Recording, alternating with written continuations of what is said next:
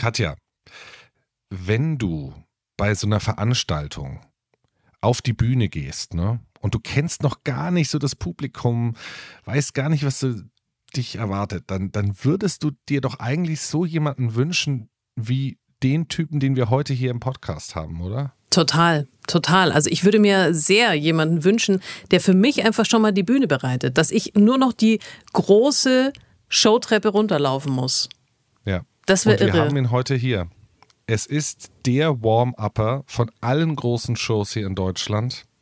Und er wird uns mal ein bisschen Einblick geben, wie man so ein Publikum so richtig auf Temperatur bringt. Deswegen viel Spaß, hört rein und vor allem hört bis zum Ende, weil da wird es dann richtig lustig. Das versendet sich. Der Podcast mit Katja Vogt und Clemens Nicol.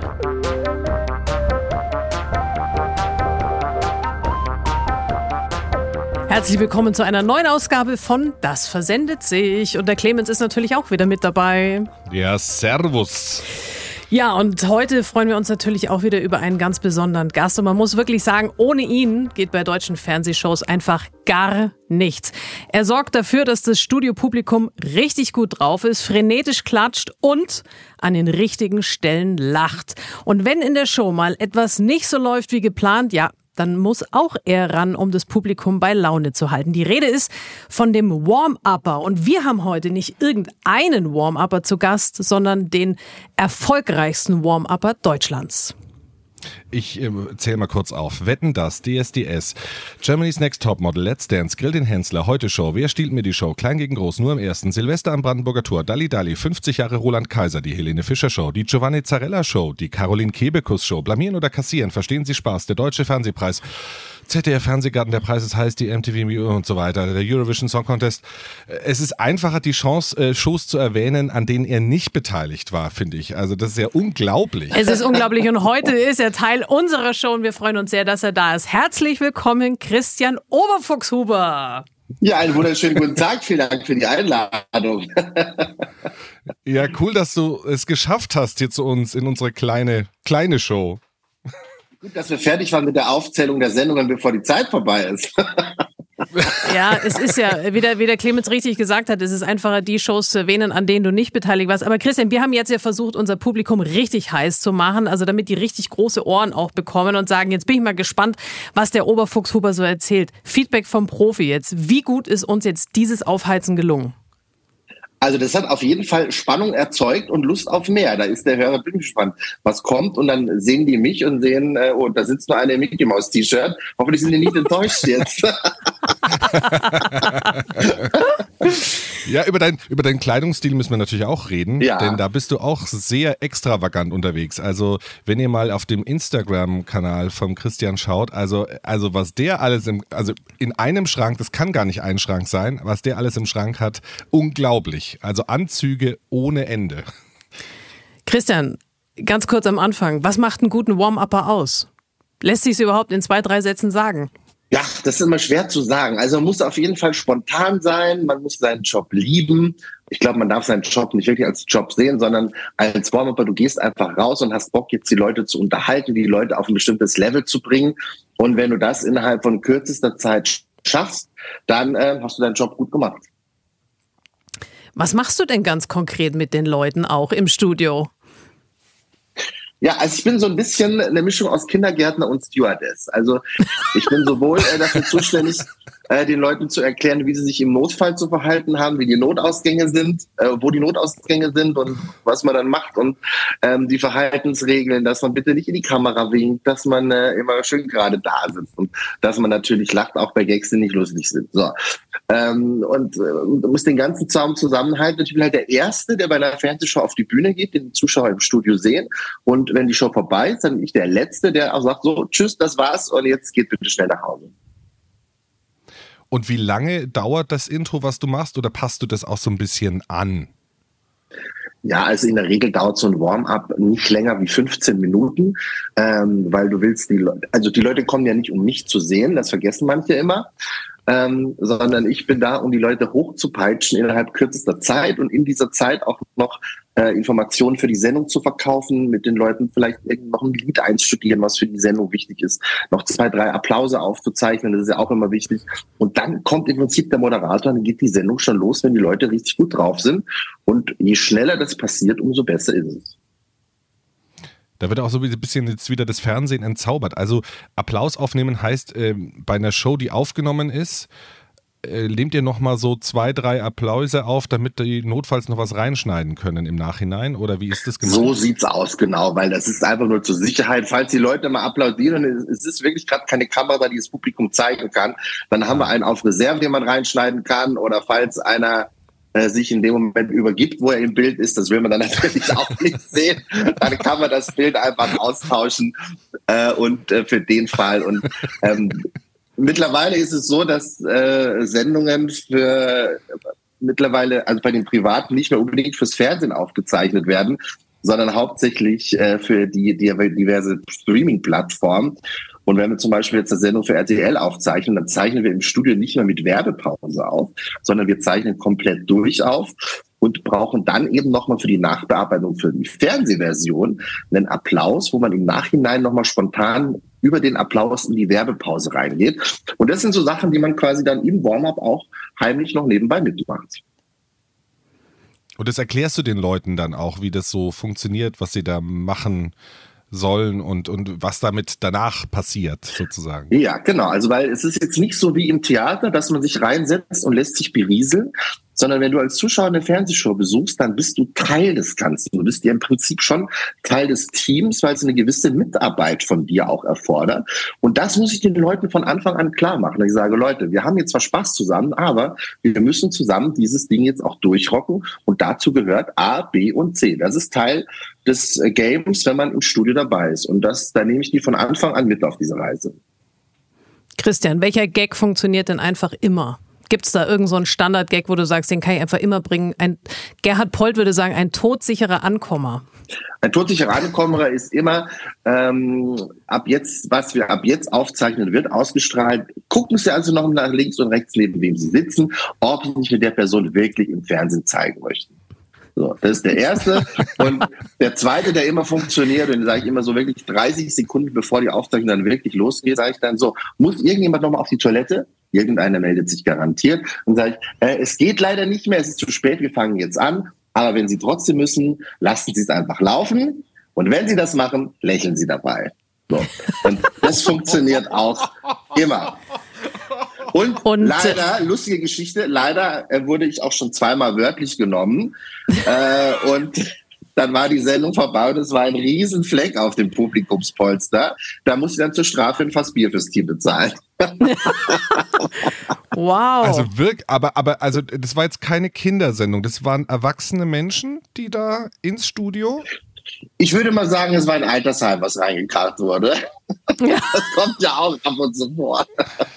Ja, ja, ja, ja, der, der berühmte Silbersee. Ja, ja. Absolut, ja. Gut, ja. Man muss sagen, also wir hatten ja hier auch schon äh, Malte Arcona zu Gast, der ja mhm. viele, viele Jahre den Tigerentenclub moderiert hat. Und der hat uns eben auch erzählt, dass da äh, eben so das ein oder andere Malheur bei den Kindern, das so in diese ähnliche Richtung geht, dass man einfach mal was laufen ja. lässt, dass das schon auch mal passieren kann im Studio.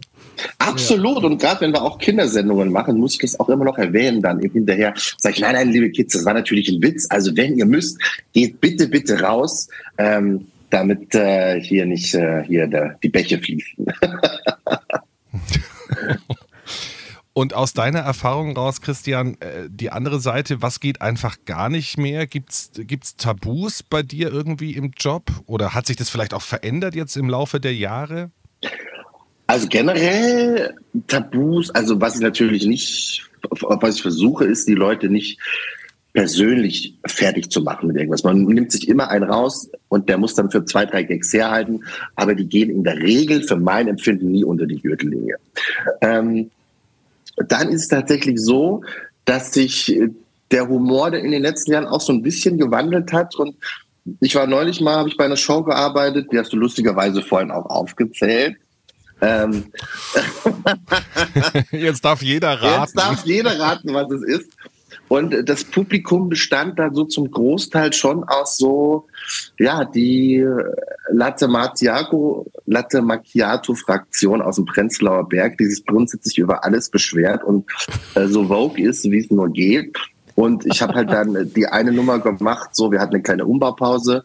Und da gibt's die Nummer, dass ich die Leute aufstehen lasse. Dann drehen wir uns alle eine halbe Drehung nach rechts, machen die Hände auf die Schulter des Vordermanns und massieren den mal richtig schön durch.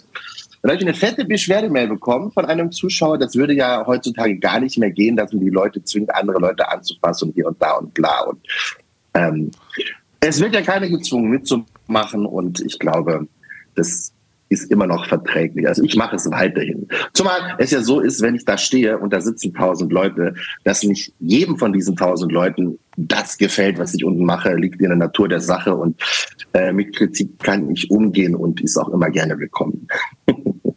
Wenn wir das richtig recherchiert haben, beziehungsweise die Katja in dem Fall, dann bist du seit 25 Jahren äh, unterwegs in diesem Job. Äh, 98 ähm, als Warm-Upper am Start, hast mehr als 10.000 Shows gemacht. Das ist einfach eine unglaubliche Zahl, also kaum vorstellbar.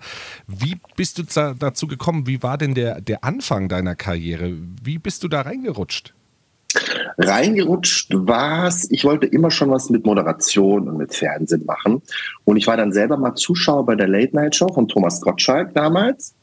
Und da habe ich das das erste Mal gesehen, dass es das überhaupt gibt. Und äh, diejenige, die damals das Warm-up gemacht hat, war Vera Indwen, unsere Vera am Mittag.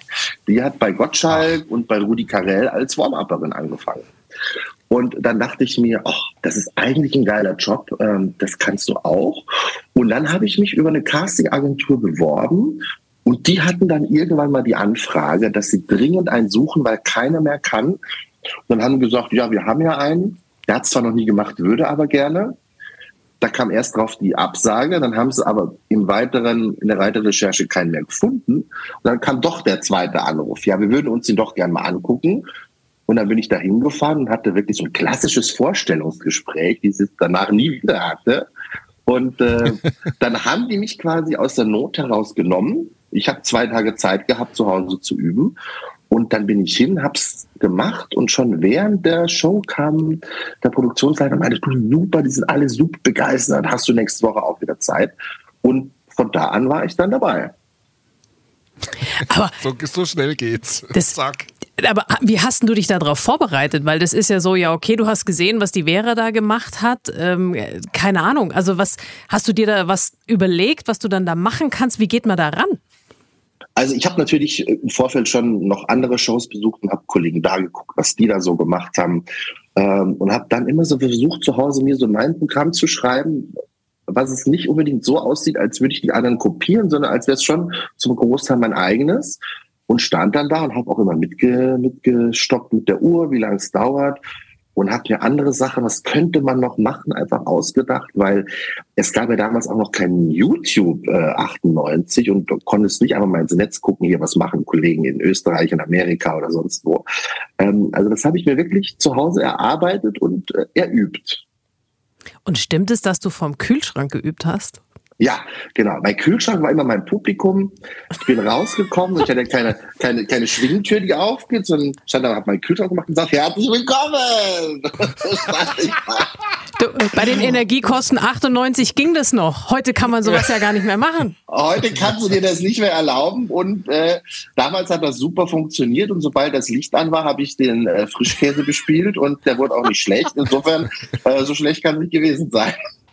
Das ist und die Tomaten haben sich gedacht, jetzt kommt der Typ wieder. Meine. Jetzt kommt der wieder, ja. Und ab dann gab es die Kräuterpolizei in der Werbung. Da durfte ich nicht mehr.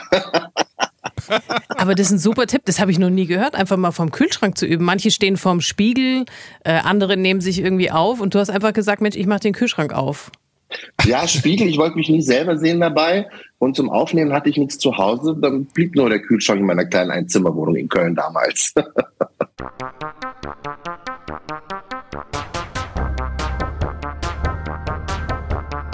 Handwerk. Was in deinem Beruf lässt sich überhaupt lernen, Christian? Und was ist vielleicht auch eine Frage des Talents? Ja, ich glaube, es ist so halbe halbe. Also du brauchst ein gewisses Talent auf jeden Fall dazu. Du musst eine Rampensau sein, dir darf nicht alles peinlich sein. Äh, du musst über dich selber lachen können. Ähm, und ich war in der Schule schon mal der Klassenclown und ich glaube, das ist dann schon mal die halbe Miete. Und ähm, das Handwerk, das Ereignis an, das eignest du dir mit der Zeit dann an. Weil ich habe ja damals angefangen, da gab es noch ähm, 14-tägliche Talkshows, fünftägliche Game-Shows und von denen wurden fünf am Tag gemacht. Und wenn du fünfmal am Tag raus musst, da lernst du natürlich wahnsinnig und weißt genau, was machst du, was kannst du nicht machen. Und so füllst du langsam deine Schubladen und die werden dann immer voller und voller und je nach Bedarf machst du die immer auf und holst dann immer das raus, was du in der jeweiligen Situation brauchst. Mhm. Wir haben es ja jetzt vorhin gehört, du machst sehr viele unterschiedliche Shows. Also es ist eine ganz, ganz große, breite Palette, was du machst. Und es sind ja auch nicht nur Shows, sondern es sind ja auch Konzerte. Also zum Beispiel, ähm, wenn Helene Fischer vor 150.000 Menschen in München ein Konzert gibt, dann gibt es jemanden, der vor auf die Bühne kommt. Das bist dann eben du. Inwieweit unterscheidet sich denn dein Programm vor der Show? Also du hast ja wahrscheinlich jetzt nicht irgendwas von der Stange, wo du sagst, ganz egal, wer da im Publikum sitzt, ich ziehe es einfach durch, sondern wie bereitest du dich da auch individuell drauf vor? Also es gibt natürlich ein Grundgerüst, was immer so ein bisschen gleich ist und um das baue ich mich halt vor. Also wenn wir zum Beispiel bei der äh, Giovanni Zarella Show geht es darum, die Leute halt musikalisch einzustimmen. Da kann es sein, dass wir immer mal zwei Songs haben, die wir mit dem Publikum aus der Show proben, weil es eine Choreo gibt, wo die Leute irgendwie was mitmachen müssen und so. Ähm, und dann habe ich immer noch zwei Songs, äh, die ich mit den Leuten dann zusammen singe, um die Hütte richtig aufzuheizen bis zum Sendestart. Also relativ viel Musik ist bei Musiksendungen da. Äh, bei Comedy-Shows geht es letztendlich darum, um viel das Publikum wirklich vorher schon hauptsächlich zum Lachen zu bringen. Also da findet keine große Musik statt, sondern da gehe ich einfach raus und versuche einen Gag nach dem anderen abzufeuern. Ähm, bei Talkshows geht es oft darum, die Leute auch thematisch ein bisschen auf die Sendung einzustimmen. Worum geht's heute? Was haben wir? Ähm, ihr könnt euch einmischen, überlegt euch mal Statements, vielleicht jetzt schon mal zu dem und dem Thema. Ähm, so gehe ich im Prinzip dann vor.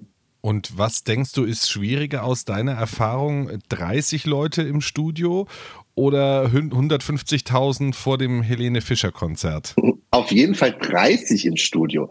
Also meine niedrigste Zahl waren, glaube ich, mal elf Zuschauer. Ähm, das war eine Modelshow, glaube ich, mit Jorge González für TLC, glaube ich, haben wir das mhm. damals aufgezeichnet. Da saßen halt elf Zuschauer so links vom Laufsteg und die auf Temperatur zu kriegen, ist halt schon wirklich sehr anstrengend. Da musste viel baggern. Ähm, während äh, da vor anderthalb Jahren in München, wo ich da mit 150.000 Leuten davor bei der Helene Fischer auf der Bühne stand, das ist natürlich Massenbespaßung. Da machst du auch viel mit Musik und da hast du auch schon eine gewisse Grundstimmung natürlich. Die Leute kommen hin, haben Autoanfahrt gehabt und haben während der fünfstündigen Autofahrt schon äh, alle Helene Fischer Songs rauf und runter gehört. Das heißt, die kommen natürlich auch schon mit einem gewissen Vibe da an und das macht natürlich dann auch schon wieder ein Stückchen einfacher. Ja, und ich glaube, die, die Leute ziehen sich ja auch gegenseitig dann mit, oder? Also die, die Masse, das funktioniert ja dann auch. Wenn, wenn vorne in der Reihe schon gute Stimmung ist, dann lässt man sich anstecken. Aber bei elf Leuten, das stelle ich mir auch ähm, durchaus herausfordernd vor, muss ich ehrlich sagen. Ja, bei elf Leuten muss auch nicht viel auf Lacher warten, weil da traut sich keiner, der Erste, der lauteste zu sein, der lacht. Äh, da spielst du eher nur so gegen eine Wand. Aber es funktioniert auch irgendwie. Es geht alles so. Christian, was brauchst du denn, um also so als Voraussetzung, damit dein Auftritt vor dem, vor der großen Show ein richtig guter wird. Also für dich ganz individuell. Was, was gehört da dazu? Ach, ich persönlich, ich brauche gar nichts für mich selber. Ich brauche nur eine gewisse Rahmenbedingung im Studio. Ähm, weil ich habe ja immer so, dass mein Auftritt ist letztendlich immer das gleiche Schema, dass ich hinter der Bühne anmoderiere und sage, hallo und herzlich willkommen, äh, begrüßen Sie den Moderator des Abends. Und dann kommt der aber nicht, sondern dann kommt ich raus. Das ist so immer mein Anfang. Und ich brauche dazu Ruhe im Studio. Also ich fange nicht an, wenn da noch irgendwie 30 Reihen frei sind und noch nebenbei platziert wird, ähm, weil dann ist die Aufmerksamkeit nicht bei mir. Also ich brauche Aufmerksamkeit der Leute und es muss alles im Studio, alle Arbeiten abgeschlossen sein, damit ich einen vernünftigen Job machen kann. Und das ist das, was ich immer vorher einfordere. Also ich habe da wirklich eine Frage, also und, und ich glaube einfach für die Zuschauer ist es auch interessant, die jetzt nicht so häufig in einem Fernsehstudio sind. Ähm, jetzt nehmen wir einfach mal eine Sendung, so zum Beispiel Klein gegen Groß. Mhm. Äh, um, um, um wie viel Uhr wird die denn aufgezeichnet? Um 14 Uhr zeichnen wir Klein gegen Groß auf. Okay, das heißt, wann kommst du dann ins Studio? Wann beginnt dein Tag? Wann, wann, wann bist du da? Ich bin in der Regel um, um 12 Uhr da und gehe erstmal frühstücken. das, ja. ist erstmal, das ist erstmal das Allerwichtigste. Ähm, Sehr gut. Dann äh, mache ich einen kleinen Rundgang im Studio und gucke, wie weit die alle sind, wie alles läuft. Dann bringe ich meine, meine Sachen in die, ins Kostüm zum Bügeln. Dann gehe ich in der Maske, lasse ein bisschen äh, schick machen im Gesicht. Äh, und dann ziehe ich mich um und dann gehe ich im Prinzip ins Studio und dann ist 13.20 Uhr und das ist ungefähr die Zeit, die ich in der Regel rausgehe und dann mache ich eine Viertelstunde und dann kommt kein Pflaume. Jetzt werden draußen Leute sitzen und sagen, so eine Arbeit hätte ich auch gern. Das klingt ja nach einem absoluten Traumjob. Stress hat doch der junge Mann nicht. So ja, klingt das. So klingt das erstmal, aber der Stress fängt dann erst an, denn die Aufzeichnung von Klein gegen Groß, ähm, die dauert mal so immer so gemütliche fünfeinhalb Stunden. Ähm, wow. Denn die Sendung dauert ja im Fernsehen schon drei Stunden, 15 Minuten, läuft von Viertel nach acht bis halb zwölf. Ähm, und dann dauert es halt immer, dann hast du Abbrüche, dann werden Spiele aufgebaut, äh, das dauert immer so ein bisschen. Und das ist dann auch immer der Moment, wo ich äh, dann ins Spiel komme und versuche, die Leute zu unterhalten oder und die Leute sagen, so, jetzt sitzen wir schon zwei Stunden, jetzt haben wir acht Minuten, kurze Pipi-Pause, wer rauslaufen muss. Dann immer gucken, dass alle wieder rechtzeitig da sind. Also ähm, es geht, auch wenn die Sendung läuft, bin ich immer weiter im Dienst und stehe auch da. Und wenn die Leute einmal kurz vergessen zu applaudieren, dann bin auch der, der mal kurz anklatscht an der Seite, äh, damit sie nicht müde werden. Also ich bin äh, die ganze Zeit dann im Einsatz und komme dann auch erst um 20 Uhr abends wieder raus.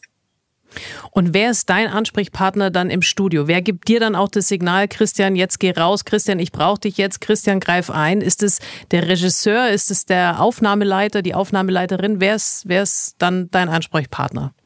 Das ist natürlich der Aufnahmeleiter, das ist der, der im Studio alles zusammenhält und den Einlass koordiniert, den Beginn der Show koordiniert, schauen muss, dass alle Gäste rechtzeitig auf ihren Positionen sind, wenn sie gebraucht werden. Und der gibt auch mir das Kommando, ähm, jetzt legen wir los. Und ab dann, wenn ich draußen bin und mache, ich habe auch immer äh, eine Kommandoleitung im Ohr von der Regie, ähm, ab dann nimmt die Regie das Kommando über mich sozusagen und sagt mir dann so, wir brauchen noch einen Applaus in der grünen Lichtstimmung, einen Applaus in der roten. Und äh, übrigens, Kai ist fertig, du kannst ihn reinholen. Genau, und dann hole ich den Kai rein. Und dann rastet die Menge aus dann rastet die Menge aus, als gäbe es keinen Morgen, weil lustigerweise die denken dann immer schon, die Sendung geht jetzt los. Ähm, aber Kai kommt ja erstmal nur mal rein, um Hallo zu sagen. Und mhm. ähm, wenn der aber dann auch schon merkt, oh, die Leute sind gut drauf, dann, äh, ist, dann ist das natürlich auch für ihn immer schon so ein, so ein Zeichen, so jetzt muss ich Gas geben heute. Ja. Das heißt also, du bist auch derjenige, der überbrücken muss, wenn was schief geht, wenn irgendwas länger dauert und so weiter. Was war da dein, dein heftigstes Erlebnis bis jetzt? Wie viel musstest du maximal überbrücken? Gab es da schon mal so einen so Ausreißer nach oben? Ja, also es gab auch schon mal eine Stunde, dass man mit den Leuten irgendwas machen muss. Ähm, aber ähm, das mache ich mittlerweile auch nicht mehr. Weil ich sage, okay, ähm, ich kann, dann sage ich immer zu den, zum Regisseur, ich kann die Leute jetzt eine Stunde bespaßen, aber wenn wir dann weitermachen, sind die tot. Dann wollen, dann sind die kaputt, dann geht gar nichts mehr. Ähm, und dann sagen wir, ich mache jetzt eine Viertelstunde und dann sage ich, dann spielen wir ein bisschen Musik ein, lassen die Leute nochmal äh, rausgehen, wer rausgehen muss und versuchen die Leute so ein bisschen entspannt dann äh, durch die Pause zu bringen. Ja, es ist nämlich schon spannend, so eine Dynamik dann auch aufrechtzuerhalten über so fünfeinhalb Stunden. Also das ist schon, schon auch eine, eine wichtige Aufgabe, ne? Also dass man nicht immer da wieder in so Täler fällt. Absolut, weil es ja. darf ja keine, keine Langeweile aufkommen. Auf, äh, und es ist natürlich normal, dass Leute bei einer fünfeinhalb Stunden Falschung, dass da irgendwann mal so ein bisschen Müdigkeit einkehrt. Ähm, aber dann heißt es auch wieder für mich, die hochzupeitschen. Dann stehe ich wieder da und mache Yeah und Chaka und so diesen und dann klatschen sie wieder und dann freuen sie sich. Und dann ist auch wieder, äh, dann geht die Post wieder ab. Aber wenn die Show dann vorbei ist, dann bist du auch platt, oder? Ja, also bei so einer Show ja, also bei so einer fünfeinhalb Stunden Aufzeichnung nachher weiß man wirklich, äh, was man dann gemacht hat. Und wenn man dann nach acht Stunden aus dem Studio rausgeht, ähm, dann freut man sich auch auf die Couch. Ähm, aber dann gibt's auch genauso Sendungen, wo man nicht ganz so anstrengende Sachen zu tun hat. Wie baust du dir denn in so einem großen Fernsehstudio äh, ganz persönlich Präsenz auf? Wie, wie, wie kommst du da raus? Wie, wie, wie kommst du auch selber in Stimmung, wie, um dann eben auch die anderen mitreißen zu können? Also grundsätzlich, und das, da bewundern mich die Kollegen immer, bin ich eigentlich von Haus aus schon immer ganz gut in Stimmung. Also ich brauche keinen Alkohol oder irgendwelche Tabletten vorher.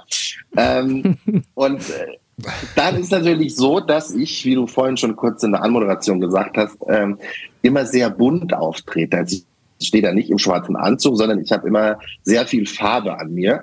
Ähm, und dadurch bin ich natürlich auch so ein Ankerpunkt für die Leute im Studio, ähm, weil sie immer wissen, ähm, hier, ah, wenn der irgendwas macht, dieser bunte Fleck da auf diesem schwarzen Studioboden, ähm, dann gilt das für uns, dann müssen wir mitmachen. Also die Leute haben immer so ein bisschen die Aufmerksamkeit auch auf mich äh, durch meine lustigen Anzüge.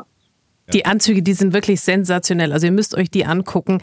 Ähm, hast du da einen persönlichen Schneider oder wo bekommst du diese Anzüge her? Die sind irre. Das habe ich mich auch gefragt. Also das ist tatsächlich Stangenware. Ähm, das ist ein holländischer Online-Shop, wo es die ganz äh, easy zu kaufen gibt. Und ich sehe auch gerade, äh, wo ich neulich in Gran Canaria war, den ein oder anderen Anzug da noch parallel rumlaufen, den ich auch habe. bist, bist du eine Art Trendsetter wahrscheinlich schon. Ja, also ich habe mich schon sehr stark bekannt gemacht. Seitdem ich die trage, ich musste eigentlich mal Provision kassieren von den Kollegen. Ja, aber hallo. Das stimmt, ja. Aber du hast jetzt schon gesagt, ähm, die Leute wissen dann, okay, da ist der Mann in dem bunten Anzug, mein Ankerpunkt. Das heißt, für dich geht es ja vor allem auch darum, eben eine Verbindung zum Publikum aufzubauen, einen guten Draht zum Publikum aufzubauen. Und du weißt ja, wir machen ja diesen Podcast äh, für Menschen da draußen, die so ganz normal in ihrem Alltag präsentieren müssen, irgendwo in einem Meetingraum, irgendwo auf einer Bühne, weil sie dann eine, eine Keynote vielleicht halten. Und auch da geht es ja darum, die Verbindung zum Publikum herzustellen. Und das ist ja häufig nicht so leicht. Hast du einen Tipp, wie sowas gut gelingen kann, dass da auch einfach die Wellenlänge gleich da ist? Also Lächeln ist natürlich das Allerwichtigste. Ähm, und ich habe neulich auch erst eine Veranstaltung moderiert, wo auch ein Keynote-Speaker da war. Da musstest du fast die Ohren spitzen, damit du den hörst. Und ich finde es immer ganz schlimm, wenn die Leute auf der Bühne stehen und ähm, kriegen den Mund nicht auf oder reden so wirklich so leise vor sich hin. Also dann empfehle ich immer wirklich, Leute, es ist alles kein Thema. Der eine ist extrovertierter als der andere. Aber dann, wenn ihr so einen Job habt, dann macht Sprechtraining und, und lernt, wie ihr euch auf der Bühne verkauft. Denn äh, das Schlimmste ist, wenn die Leute einen nicht richtig verstehen oder angestrengt zuhören müssen, weil dann ähm, geht die Aufmerksamkeit einfach verloren. Aber du selber hast es nie genossen, Sprechtraining? Ist, bist du so ein Naturtalent, die es ja auch gibt? Ja, ich bin Naturtalent. Ich habe einmal versucht, ganz am Anfang bei so einer Sprechtrainerin hier in Berlin, äh, hatte da zwei, drei Stunden, aber ich habe einfach nicht verstanden, was die von mir wollte. ja, wir, wir, standen gegenüber, sie hat mir was erklärt, ich hatte ein großes Fragezeichen immer auf dem Kopf und irgendwann haben wir gesagt, es bringt uns beide nichts, wenn wir das hier weitermachen. ähm, und irgendwie ging es auch so. Äh, Christian, du bereitest ja die Bühne für die ModeratorInnen, Comedians, SängerInnen und so weiter. Wie leicht fällt dir das, den, den roten Teppich gerade für die anderen auszurollen? Oder, oder ich frage mal anders, wie, wie schwer ist das vielleicht auch für jemanden, den du vielleicht nicht so magst? ja, ähm, das ist halt der Job. Ne? Und ich glaube, du hast in jedem Job auch die Metzgerei verkauft auch die Metzgerei-Fachverkäuferin, die da hinter ihrer Wursttheke steht, die findet bestimmt auch nicht jede Wurst lecker, die da vor ihr äh, liegt und will auch nicht jede essen. Und so ist es halt bei mir auch. Es ist ein Job und ich gehe da professionell raus und mache meinen Job super gerne. Und ich sage mal, bei 99 Prozent der Sendungen, die ich arbeite, mache ich es auch wirklich gerne. Und dann gibt es ein Prozent, wo du sagst, ja gut, da gehe ich jetzt hin, weil es wirklich nur ein Job ist. Und weil ich den oder die Moderatorin wo ich jetzt sage, da bin ich jetzt nicht auf einer Wellenlänge, aber es muss ja auch nicht sein. Es ist ein Job und ich musste ja mit dem privat nichts zu tun haben. Ja, wir fragen jetzt auch nicht nach, wer das ist, aber so grundsätzlich. Wie ist denn so das Miteinander unter den Kolleginnen und Kollegen? Also auch bei den, bei den, äh, nehmen wir jetzt einfach mal die Moderatoren. Wissen die denn um deinen Wert? Weil du bist ja der, der eben für die gute Stimmung sorgt. Du bist der, der dafür sorgt, dass dann eben die Menge ausrastet, wenn Kai Pflaume kommt, Thomas Gottschalk kommt, Giovanni Zarella kommt. Wie ist der Umgang unter euch? Weil der Umgang ist schon sehr freundlich und sehr kollegial und die meisten wissen das auch wirklich zu schätzen. Und auch erst gestern war es wieder so, äh, da wir ja gestern klein gegen groß aufgezeichnet haben und Thorsten Sträter zum Beispiel auch da war, der ein Riesenfan von mir ist, von mir ist und der dann auch zwischendurch in der Umbaupause so im äh, kurzen Geplänkel mit Kai und dem Publikum da nochmal eine kurze Laudatio auf mich gehalten hat. Und ich auch denke, okay, okay, okay, da, da laufe ich dann sogar wieder rot an, weil es mir ein bisschen unangenehm ist.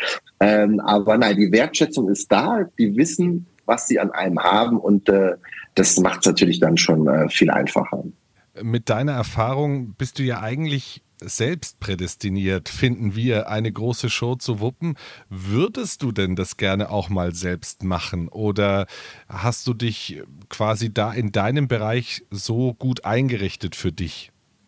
Also der Wunsch war natürlich am Anfang schon sehr, sehr, sehr groß, es zu machen. Ähm, der ist auch nicht ganz weg, würde ich sagen, aber ich bin mittlerweile fein mit meinem Job und mit dem, was ich mache. Denn das Gute ist an meinem Job, ich bin unabhängig von irgendeiner Einschaltquote. Ähm, wenn ich jetzt morgen eine Show moderiere, zwei, drei Folgen für irgendwas und das guckt keiner, bin ich direkt wieder weg vom Fenster. Ähm, und so, wenn ich bei der gleichen Show aber nur als Warm-up arbeite, ist mir das egal, weil ich wie jeder Kameramann, wie jeder Lichtmann, wie jede ne, wie jeder andere Kollege einfach weiter zum nächsten Projekt. Ähm, und das juckt dann auch keinen. Aber wenn ich jetzt irgendwie einen Flop hätte und dann wieder der, der Weg zurück zur, zum Warm-up, ähm, da braucht man dann schon ein großes äh, Selbstwertgefühl dann wiederum. Und man muss es ja auch noch dazu sagen, es ist ja nicht so, dass du nur Warm-up machst. Du moderierst ja auch ähm, nicht unbedingt vielleicht im, im Fernsehen, aber dann eben live auf der Bühne immer wieder auch als hauptamtlicher Moderator. Wer macht dann das Warm-up? Äh, dann gibt es keinen, das versuche ich dann ein bisschen heimlich mit einfließen zu lassen am Anfang, damit die Leute dann auch so ein bisschen auf Temperatur sind. Aber wenn, wenn du dann selber moderierst und auf der Bühne stehst, ähm, hast du dir vielleicht dann von den Moderatoren im Fernsehen auch was abgeguckt oder sagst du, nee, da habe ich so wirklich meinen ganz eigenen Stil, da bin ich der Christian Oberfuchshuber und moderiere eben so, äh, wie ich glaube, dass es äh, der beste Weg ist hier für alle? Nee, da kann, da kann man sich, glaube ich, nichts abgucken. Also da moderiere ich wirklich so, wie ich bin und wie es die Veranstaltung auch gerade zulässt. Also wenn ich jetzt um 8 Uhr morgens vor 500 Staubsaugervertretern moderiere, dann gehst du da auch wieder andersrum, wie wenn du um 10 Uhr vom Deutsche Bahnvorstand stehst. Also ähm, das ist dann auch einfach wieder ganz individuell. Lampenfieber. Der Clemens hat es vorhin gesagt, Christian, du hast mehr als 10.000 Shows gemacht, was ja eine unfassbare Zahl ist. Wie viele Auftritte hast du denn aktuell so im Monat, dass wir ein Gefühl dafür bekommen? Ich weiß es jetzt gar nicht im Monat, das ist immer so stark äh, schwankend, aber letztes Jahr hatte ich um die 250 Shows gemacht. Wow. Das bedeutet, du bist sehr viel unterwegs, du bist sehr viel auf der Bühne. Jetzt mal ehrlich, Hast du da noch Lampenfieber? Spürst du da noch irgendwas? ja, der, der Tee wackelt schon noch manchmal, kurz bevor es dann losgeht. Ähm, aber das klassische Lampenfieber habe ich ganz selten und zwar immer dann, wenn ich irgendeine Show das erste Mal mache und wenn es ein richtig großes Ding ist. Also zum Beispiel bei der Helene Fischer Show ähm, da hat man immer ganz schön viel Lampenfieber davor. Da sitzen viele Leute ähm, und viele Augen, die dich gucken, die dich beobachten. Ähm, da kommt schon Lampenfieber auf. Und äh, das merken dann auch lustigerweise die Kollegen, die meinten, ja, was bist denn so wild heute? Was läuft denn so auf und ab? Sag ich, auch nee, gar nichts, alles gut. Aber was hilft dann gegen das Lampenfieber? Äh, da hilft gar nichts. Manchmal lasse ich mich dann zu einem Gläschen Sekt überreden vorher. Ah. Ähm, aber Oha. ja, aber nur eins, weil ich merke, bei zwei fange ich dann schon an zu lallen, wenn ich eine Show mache. Das ist dann auch verkehrt. Also eins geht immer.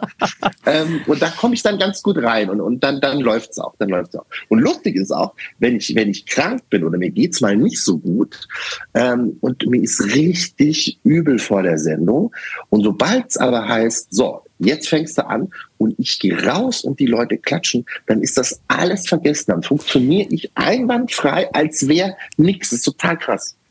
Ja, aber das ist irre. Das ist von unserem Körper total genial, dass er uns Ja. in dieser Situation rettet und dass man einfach sagt, Mensch, verlass dich auf dein Adrenalin, kommst du überall durch. Das kenne ich auch, solche Situationen. Man Siehste? fühlt sich eigentlich elend und ist nicht in der, in der Lage, zu Hause vom Sofa in die Küche zu gehen, um sich selber einen Tee zu machen. Aber Ja. ist da irgendwo eine Bühne, können wir performen. Das ist doch stark. Ja. Können wir performen. Es geht ja sogar so, ja, Entschuldigung, es geht ja sogar so weit, dass ähm, selbst wenn man stimmlich angeschlagen ist oder so, dass plötzlich dann in diesem Zustand die Stimme dann doch da ist, Mhm. obwohl man wirklich also so auf einem halben Stimmband noch spricht und plötzlich äh, äh, kann der Körper darauf wieder zurückgreifen. Das finde ich auch sehr fast schon fast schon ein bisschen gruselig. Aber du wolltest was sagen, Christian?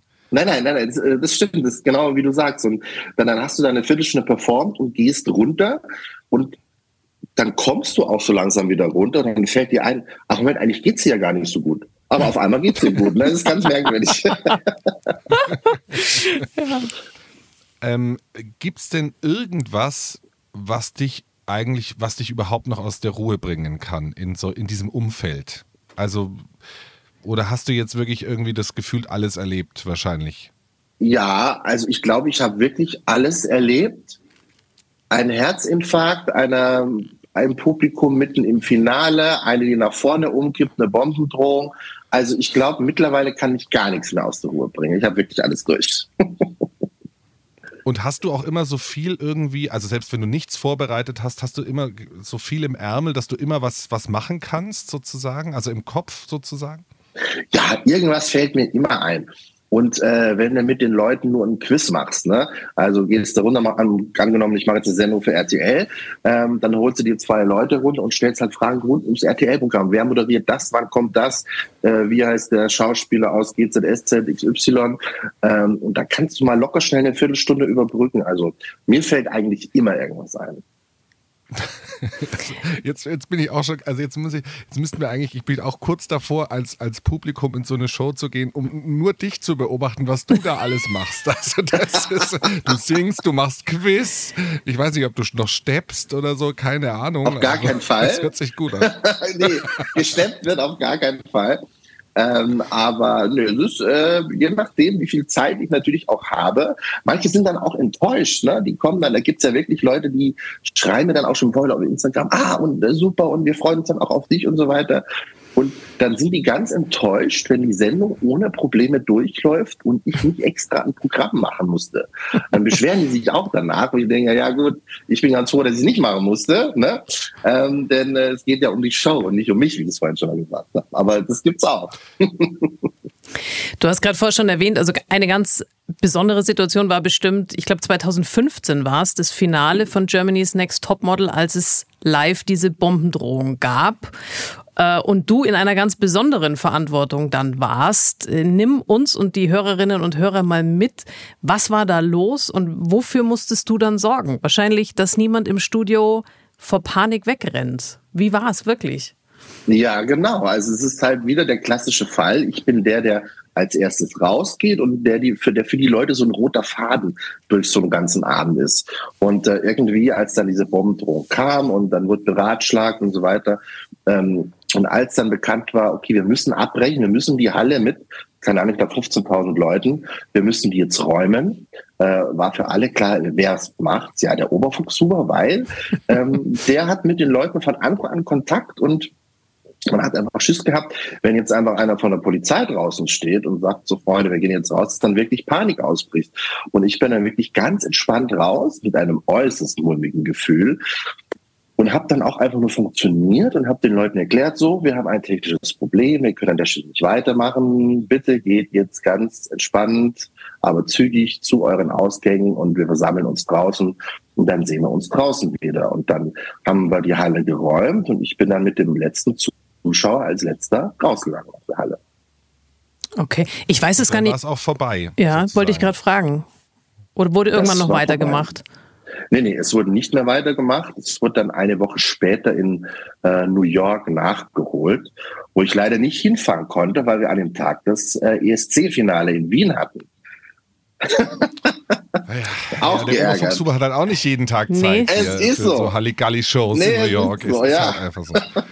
Also, Aber, aber also sozusagen, du hast es quasi auch ganz bewusst ähm, locker gehalten und hast bist dann nicht gar nicht auf diese Bombensache, das haben die Leute dann erst so nach und nach realisiert, was da eigentlich los war. Also ein paar wussten es schon, weil es irgendwann auch bei Bild über einen Live-Ticker schon ging, während wir noch nicht geräumt haben. Aber ähm, es hatte nicht jeder ein Handy dabei und äh, es war auch irgendwie nicht schlecht, schlechter Empfang, glaube ich, in der Halle zum Glück. Ähm, deswegen ist es vorher nicht zu allen durchgedrungen, aber spätestens als wir draußen waren, hat es dann auch jeder gemerkt. Nee, nee, und ich habe versucht, das Ganze ruhig und vielleicht noch mit ein bisschen Humor, dass eben keine Panik aufkommt. Das war uns das Wichtigste, dass die Leute wirklich in Ruhe rausgehen und jetzt nicht äh, schreiend da die Halle verlassen. Und es dann noch zu Panik halt irgendwie kommt, Massenpanik. Aber das ist dann eben auch die Professionalität, dass man, weil ich meine, das beunruhigt dich ja selber auch. Du weißt ja auch nicht, was passiert jetzt da eigentlich genau. Und das ist ja auch etwas, worauf du dich nicht vorbereiten kannst, sondern einfach sagst, okay, es ist jetzt, wie es ist und jetzt, jetzt muss ich hier rausgehen und einfach die, die Menschen auf dem besten Wege nach draußen begleiten. Also da Hut ab. Das muss man erstmal machen in der Situation. Ja, eine Kollegin hat mich dann immer geärgert danach und meinte, du bist der Moses von Mannheim. Du hast die Menge da rausgeführt.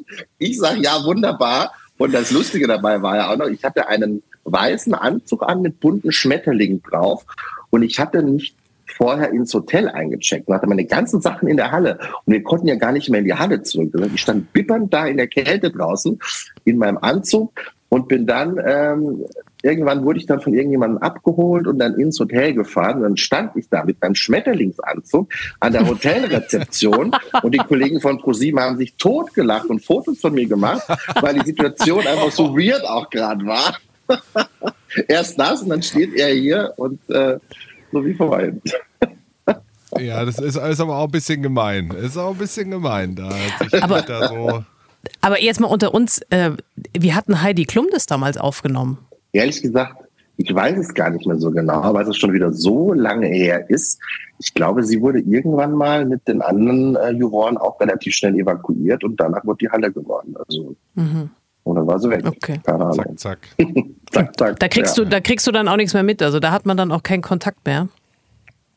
Nee, weil dann war auch die Regie nicht mehr besetzt. Das wurde ja nacheinander wirklich von, von oben nach unten da die Halle auch geräumt und ähm, deswegen, da, hat ich, da habe ich dann linksrum, was alles noch so passiert ist, äh, gar nichts mehr mitgekriegt. Ich habe mich so ein bisschen auf mein Publikum dann da konzentriert. Hoppala. Du bist ja im Studio immer dabei. Also du bist ähm, auch da, wenn eben die Show läuft und so weiter. Lass uns mal hinter die Kulissen schauen. Wie viel geht denn so überhaupt beim Fernsehen in die Hose? Also wir sehen ja dann teilweise wirklich nur den Zusammenschnitt.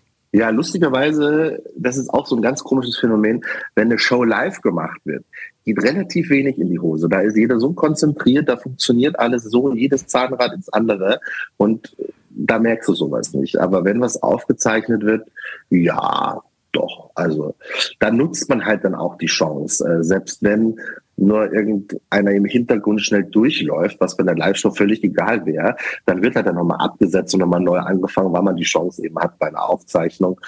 Ähm, also ganz so viel geht nicht schief, aber das eine oder andere. Ja. Und ähm, gab es auch mal ein Publikum, also du hast ja vorhin von den elf Leuten erzählt, aber was du so gar nicht warm bekommen hast, also wo du so das Gefühl hattest, da kann ich jetzt wirklich alles, also ich habe meinen ganzen äh, Kasten hier gezeigt, aber da geht ja wirklich gar nichts, also dass du so irgendwie gescheitert bist?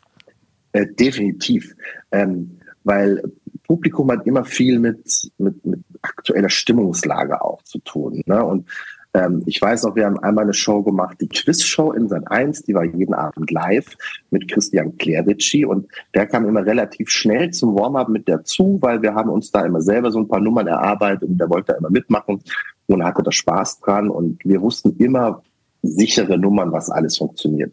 Und dann kam eben dieser eine Abend einmal, wo ich schon da stande und fast keinen Lacher kassiert hat, da kam er noch raus und er fing dann auch an und es hat wirklich keiner gelacht. Also manchmal, ich weiß nicht, woran liegt, hat man so Leute, da kannst du wirklich alles bringen, auch alles todsichere. Es funktioniert gar nichts. Und manchmal kommst du raus und du musst nur einmal kurz mit dem Finger schnippen und dann lachen sie schon. Also es ist ganz verrückt, aber es gab auch schon mal, dass äh, Sachen nicht funktioniert haben. Das ist völlig klar. Ja, ja. Also das heißt, die Sat1 Quizshow, die hast du auch gemacht als Warm-Upper. Ja, ganz genau. Weil da war ich nämlich mal Kandidatin, als ich Ach, noch studiert habe. Ja, da war Matthias Optenhöfel war der Moderator. Ah. Und ich bin ah. heute, ich bin heute noch begeistert von der Garderobe von Matthias Optenhöfel, weil da hatten wir, wir hatten da guten Einblick, wie viel Jacketts, wie viel Hemden, wie viel T-Shirts da hingen. Ich dachte mir, das ist ja irre. Also es ist wahrscheinlich wie dein Kleiderschrank, Christian, äh, wo wir jetzt wissen, über 100 Anzüge. Ähm, aber ja, deswegen, da war ich, äh, da war ich mal Kandidatin. Das war auch sehr, sehr spannend. Hast du denn was Und gewonnen? Wie weit bist du gekommen, Katja? Genau das. Ich habe, ich habe, ich kann es sagen, ich habe 21.700 Euro gewonnen. Und das war ja, als mega. Studentin natürlich der Knaller. Mhm. Absolut, ja. richtig gut. Ja, da hatte ich dann den Rest meines Studiums finanziert. Und äh, ich muss auch noch sagen, ich habe äh, es interessiert wahrscheinlich jetzt draußen keinen Menschen, aber euch beide natürlich. natürlich. Natürlich. Ich war ja bei diesem Casting und irgendwann kriegst du ja dann da mal einen Anruf und ich bekam dann den Anruf Sie würden mich gerne haben. Dann habe ich gesagt, ja, okay, das ist jetzt ein bisschen blöd, weil ich war gerade frisch hüftoperiert. Dann haben die gesagt, oh ja, das ist ja wirklich blöd. Das sag ich, ja, aber ist egal. Ich komme, ist total egal. Dann bin ich wirklich frisch hüftoperiert mit Krücken nach Berlin gefahren, habe gesagt, das lasse ich mir nicht entgehen. Und dann hat Matthias Optenhöfel hat mich aus dem Publikum abgeholt und ich bin mit Krücken dann da runter zu diesem Stuhl und habe mir gedacht, ich muss jetzt dahin, weil ich, ich war jung und brauchte das Geld. Und deswegen ähm, ist das die Erinnerung, die ich da habe. Das ist echt, war, war eine coole Zeit. Oder hat es ja. ja doch gelohnt, mit Krücken dahin zu rumpeln. Absolut, ja. absolut. Das Für 21.000 Euro würde ich es auch machen. Ja. Du, und, wie, und wie wir vorhin gehört haben, das Adrenalin sorgt ja dann auch dafür, da hast du keine Schmerzen, da geht es dir gut. Das Hirn hat auch funktioniert, also von daher hat es alles ganz gut gepasst. Lieber Christian, lass uns mal so ein bisschen in die Zukunft blicken auch, in die Zukunft der, der Unterhaltungsshows, weil viele ja sagen, ja, so das lineare Fernsehen ist tot und kein Mensch interessiert sich mehr für Unterhaltungsshows. Was glaubst du, wie sieht denn die Zukunft aus? Wie geht's weiter? Ach, es geht immer irgendwie weiter und du hast ja die ganzen Streaming-Dienste und wenn die Shows nicht für fürs lineare Fernsehen produziert werden, dann laufen sie auf, auf Netflix und Amazon Prime und äh, in die ganzen Mediatheken. Also es geht ganz normal weiter. Vielleicht nicht in der Masse. Ich kann mir vorstellen, dass es auf jeden Fall ein bisschen weniger werden wird, logischerweise. Ähm, aber Shows wird es immer geben, weil gerade so live Live-Events, Live-Shows, das ist das, was das Publikum anzieht, was die meisten Einschaltquoten hat und ähm, deswegen wird es immer geben. Und was ist so dein heimlicher Favorit momentan, wo du sagst, so irgendwie, da ist auch schon die Stimmung vor Ort so gut oder so, was, was funktioniert da gerade gut? Ja, erstaunlicherweise klein gegen groß machen wir ja schon seit elf Jahren mittlerweile. Und ich glaube, da ist wirklich kein Ende in Sicht, weil auch äh, selbst da, wie ich gehört habe, die Abrufzahlen online auch einfach gigantisch sind. Also ich glaube, das ist ein Ding, wenn Kai will, das, was auf jeden Fall noch zehn Jahre weiterläuft. Und natürlich mit Christian, natürlich. natürlich. Natürlich.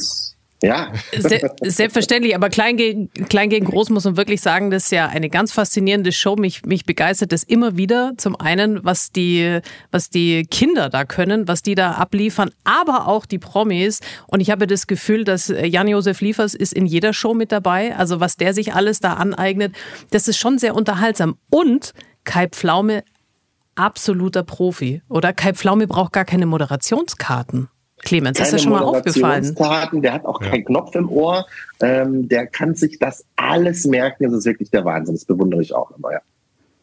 Und war ja ursprünglich ja. mal Kandidat bei Herzblatt, als Rudi Carell das noch moderiert hat. So ging es ja los bei ihm. Und Vera in Wien das Warm-up da gemacht hat. So schließt sich der und Kreis. Wieder. So schließt sich der Kreis. Wow. Wow. Am Ende. Ja, Wahnsinn. Also jetzt haben wir wirklich alles, alle Fäden wieder eingeholt am Ende. Das ist ja unglaublich. Ja. Ja, Christian, also vielen Dank, äh, dass du uns da mal in deinen Job hast so ein bisschen reinschnuppern lassen. Ähm, vielen Dank für deine Zeit, für deine, für deine Eindrücke und äh, ihr da draußen, ihr, ihr, habt, ihr wisst, also erstens äh, Publikum, wenn ihr Publikum seid in der großen Show, ihr müsst mitarbeiten und zweitens äh, haltet mal die Augen und Ohren offen. Der lustige Mann in dem bunten Anzug könnte oder ist sehr wahrscheinlich Christian Oberfuchshuber. Also Christian, vielen, vielen Dank für deine Zeit, für deine Einblicke und ähm, weiterhin viel, viel Spaß bei allen Shows dieser Welt. Danke, dass du heute zu Gast warst bei Das versendet sich. Dankeschön und bis zum nächsten Mal. Wir sehen uns. Das versendet sich. Der Podcast mit Katja Vogt und Clemens Nicol. Redaktion und Produktion die beiden Hosts. Musik Hansi Enzensberger und Manfred Mildenberger. Stimme Marin Ulrich. Eine Produktion von Resi 1000 Volt 2024. Also Clemens, ich finde, das war wieder ein sehr schönes, sehr informatives Interview Ja. mit, ja, und also einfach ein total spannender Beruf, den man so Ja. ja gar nicht lernen kann. Nee, also und ich, also ich bewundere das schon, wie sich der Christian da immer wieder reinschmeißt, vor die Leute schmeißt und die dann wirklich da so, boah, durch fünfeinhalb Stunden trägt. Das ist, ähm, also ist ja eben nicht nur die lustige Nummer am Anfang, sondern da muss man dann halt auch schon mal äh, überbrücken. Ne?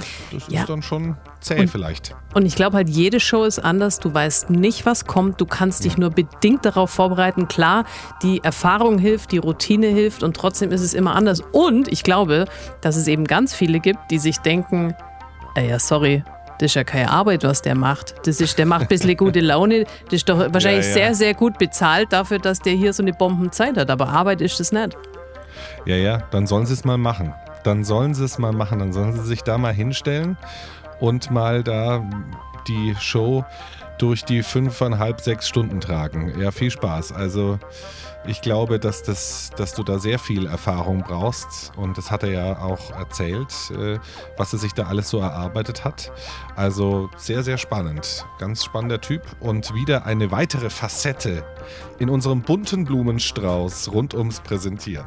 Ja, weil wir ja eben gesagt haben, wir wollen genau von diesen Menschen wissen, was macht einen guten Auftritt aus, äh, was braucht's, um auf der Bühne präsent zu sein, was hilft gegen das Lampenfieber? Und das fragen wir eben nicht nur diejenigen, die immer vor der Kamera stehen, sondern die man auch nicht so sieht, zu denen man eigentlich gar keinen Kontakt hat und gar keine Berührungspunkte, so wie jetzt eben zum Beispiel der Christian Oberfuchshuber, den eben nur die Studiogäste kennen, aber der so unheimlich viel Erfahrung hat, was einen guten Auftritt ausmacht. Und wir hoffen natürlich, dass euch diese Folge gefallen hat. Wir hoffen grundsätzlich, dass euch der Podcast gefällt. Und Clemens, welche Möglichkeiten gibt es denn, wenn einem der Podcast wirklich richtig gut gefällt? Was kann man machen? Ja, man kann uns einfach lieben. Das ist es. Äh, Das ist es. Lieben Ja. geht in Form, äh, also heute in der Zeit, also in der heutigen Zeit, äh, ja klar, man kann es auch mal drücken und so, aber es geht auch einfach, um den Like-Button zu drücken, darum geht's. Also auf den verschiedenen äh, Streaming-Podcast-Plattformen. Und gleichzeitig kann man natürlich auch uns weiterempfehlen, einfach so Ja. so eine, eine spezielle Empfehlung an Verwandte, Freunde, Bekannte. Und natürlich darf man bei uns auch Vorschläge einreichen, wen wir denn mal so, so einladen könnten. Also wir sind da ganz offen, ganz So ist es. breit aufgestellt. So, so ist es. Wir sind da ganz offen, deswegen meldet euch gerne unter info dasversendetsich.com und ansonsten fünf Sterne dalassen, uns abonnieren, uns weiterempfehlen und ihr könnt uns auch Geld überweisen. Da, so, das haben wir auch nichts dagegen, oder? Nö, nö, Ja, ist gar kein Problem. genau. Also wenn jemand die Kontonummer wissen möchte, einfach auch da eine E-Mail schreiben. Da sind wir bereit. Ja, in diesem Sinne wünschen Geht wir aber gut. dann gleich, gleich irgendwo in irgendeine äh, Ja. ferne Karibikrepublik und dann, naja. Ja, die, die, die, schwarzen Kassen. Die schwarze. Ja, Ich ja. wohne ja im Allgäu, weißt du, da ist ja Österreich nicht weit, Clemens. Da kann man ja. So. Das, ja, ja, ja. Ja, ja. Jungholz und so. Liechtenstein ist auch nicht weit. Da gibt's Möglichkeiten, Clemens. Und das so. ist jetzt, das ist der Moment jetzt, wo wahrscheinlich irgendwo draußen ein Finanzbeamter sitzt oder eine Finanzbeamtin und sagt, "Ah, wie heißen die nochmal? Vogt und Nicole. Da schauen wir jetzt aber mal ganz genau hin. Zickzack Steuerprüfung. ja, Ja. ich freue mich schon drauf. Super. Ja, in diesem Sinne, wir wünschen Toll gute gemacht. Unterhaltung. Ja, Bombe. Schneiden wir raus. Tschüssle.